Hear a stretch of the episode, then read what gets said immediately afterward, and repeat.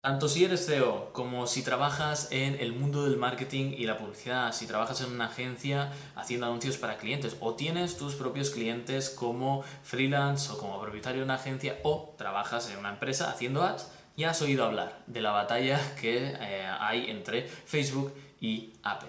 En este vídeo vamos a hablar de qué ha sucedido, por qué, cuáles son los motivos de Apple, las quejas de Facebook, qué implicaciones tiene, pero sobre todo vamos a hablar de las soluciones que puedes implementar en tus campañas, en tus cuentas publicitarias para eh, solventar o mitigar un poco los efectos negativos de iOS 14 y también vamos a darte un poco una visión de cómo tienes que tomarte este cambio. Soy Roger Viladrosa, propietario de la agencia Big Media. Llevo más de 5 años haciendo campañas en Facebook e Instagram Ads, soy especialista en ello y justo hoy grabo desde Gran Canaria, donde estoy trabajando en remoto y con muchas ganas de explicarte qué ha sucedido. Disclaimer, este vídeo sale bastante tarde, aunque fuimos de los primeros en comunicar en nuestro blog Em, soluciones a iOS 14. Puedes visitarlo en mi web, rosibladrosa.com y también toda esta información la comunicamos desde el minuto cero a nuestros alumnos del curso y a nuestros alumnos del coaching en Facebook e Instagram Ads.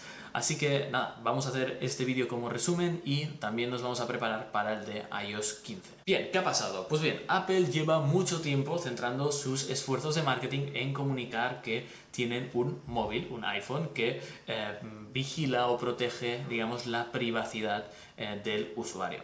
Y esto digamos que puede sonar a, oh, qué bien, lo hacen, lo hacen porque creen en la privacidad. Pero realmente es mentira.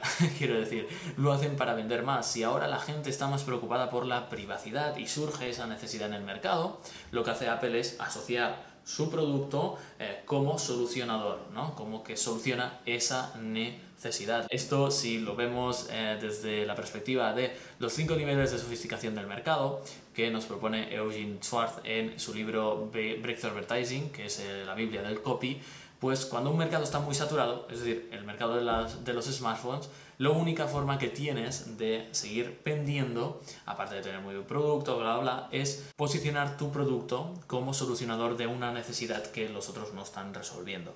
Y esta es la privacidad. Puede que sí, que lo hagan porque creen en ello, pero realmente el motivo más importante yo creo que es vender iPhones. De hecho, seguro que viste anuncios en YouTube, en todas partes, de privacidad. Esto es el iPhone.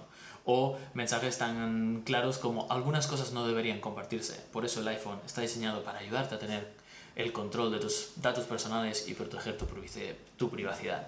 En fin, estos mensajes eh, son muy buenos a nivel de marketing, está muy bien hecho, bien jugado Apple, pero eh, que no te engañen, que es para vender más. Dicho esto, ¿qué han hecho? Pues lanzar el App Tracking Transparency, o como le queramos llamar eh, en inglés, que básicamente implica que los propios usuarios son los que decidirán de forma voluntaria y consciente si quieren que las empresas recopilen su información con el objetivo de almacenarla y llevar a cabo eh, acciones de publicidad personalizada. De hecho, es lo que aparece en muchas apps ahora, que es allow eh, o allow not to track, ¿vale? Que es mm, permite que me traquee o que no me traquee fuera de esa app. De hecho, antes que surgiera este marco, Safari ya estaba bloqueando las cookies de terceros, es decir, pixel, códigos de seguimiento de eh, plataformas como Google Analytics, Facebook, etc aunque esto lo trampeó bien Facebook para no depender del navegador y lanzó Conversions API, que es algo que tenemos que implementar en nuestras campañas para que podamos traquear mejor.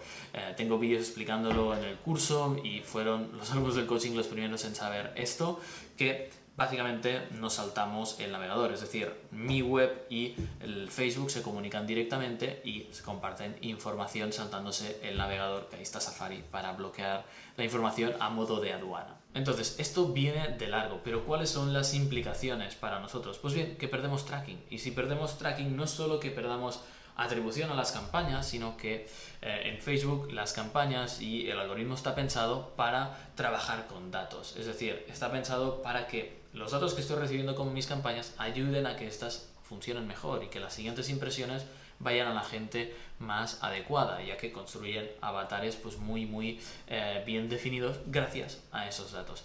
¿Qué pasa? Que no solo perdemos esa atribución, sino que perdemos rendimiento con esto. Este es el primer y mayor problema, aunque también tengo que decirte que es para todo el mundo, todos los anunciantes. Así que si haces las cosas bien, no es un problema a la hora de competir con otros en ese mismo canal, sino que esto realmente está perjudicando al canal de eh, social ads o paid advertising frente a otros canales como inbound marketing, cosas orgánicas. Pero bueno, estás aquí para encontrar soluciones, ¿no? Y hay ciertos pasos y ciertas acciones que tienes que tomar sí o sí para lidiar con esto y mitigar un poco el efecto que tiene, ya que Facebook está intentando buscar soluciones, otras maneras de traquear, otras maneras de atribuir esas em, conversiones a nuestras campañas.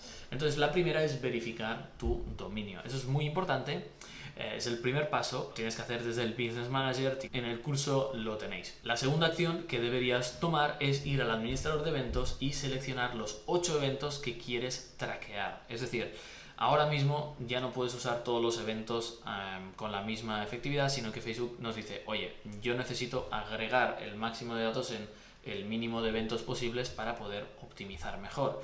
Entonces eh, te obliga a eh, escoger 8 eventos, es decir, el de compra, el de añadir al carrito, iniciar pago, view, view content, por ejemplo, los que tú creas más convenientes. Y tienes que diseñar ahora tu estrategia de campañas sabiendo que solo puedes optimizar hacia esos 8 eventos para tener campañas efectivas. Por otra parte, muy muy muy muy importante, instalar Conversions API. Es esa herramienta que eh, conecta nuestra web directamente con el servidor de Facebook para saltarnos el paso del navegador. Esto en algunas plataformas es muy fácil de hacer, lo tenemos también en el curso para todas las plataformas, eh, pero por ejemplo Shopify lo hace muy bien, WooCommerce también, etcétera, etcétera. Ese es un tercer paso que también es realmente clave y estos son tres pasos fundamentales. Ahora vamos a más cosas que puedes hacer para lidiar un poco con esto y que el rendimiento de las campañas no se vea tan perjudicado, pero son medidas más subjetivas que no son tan claras como verifica tu dominio, selecciona eventos, conversión de API,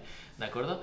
Y la cuarta recomendación sería simplificar la estructura de tu cuenta publicitaria. Es decir, no fragmentar tanto en muchas campañas, sino tener menos campañas que tengan más gasto.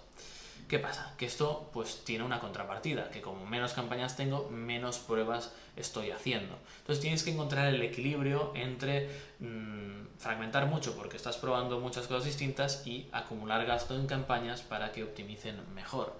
Entonces intenta en la medida de lo posible no fragmentar demasiado.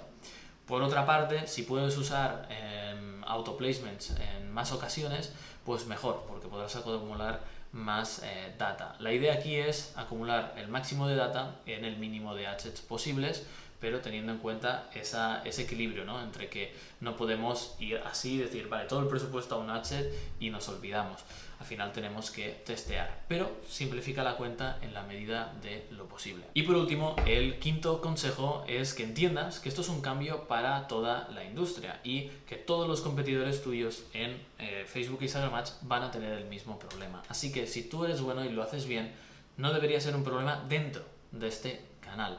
Esto es un problema más a nivel de eh, canales de marketing, es decir, el canal de paid advertising o de social ads va a perder un poco de efectividad comparado con otros canales como el SEO o tal. Eso nos puede preocupar más. Pero dentro de nuestra industria, con nuestros competidores, ellos tienen el mismo problema. Entonces, si tú eres bueno, si te dedicas a hacer muy buenas creatividades, muy buen copy, muy buena estrategia, vas a seguir ganando. Lo que pasa es que vas a tener menos atribución y deberás eh, buscar otras maneras de traquear eh, y fijarte en otros datos también y tomar estas medidas.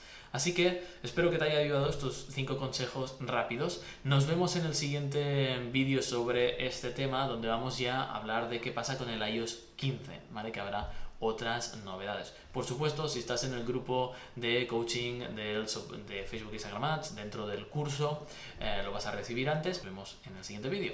Chao, chao.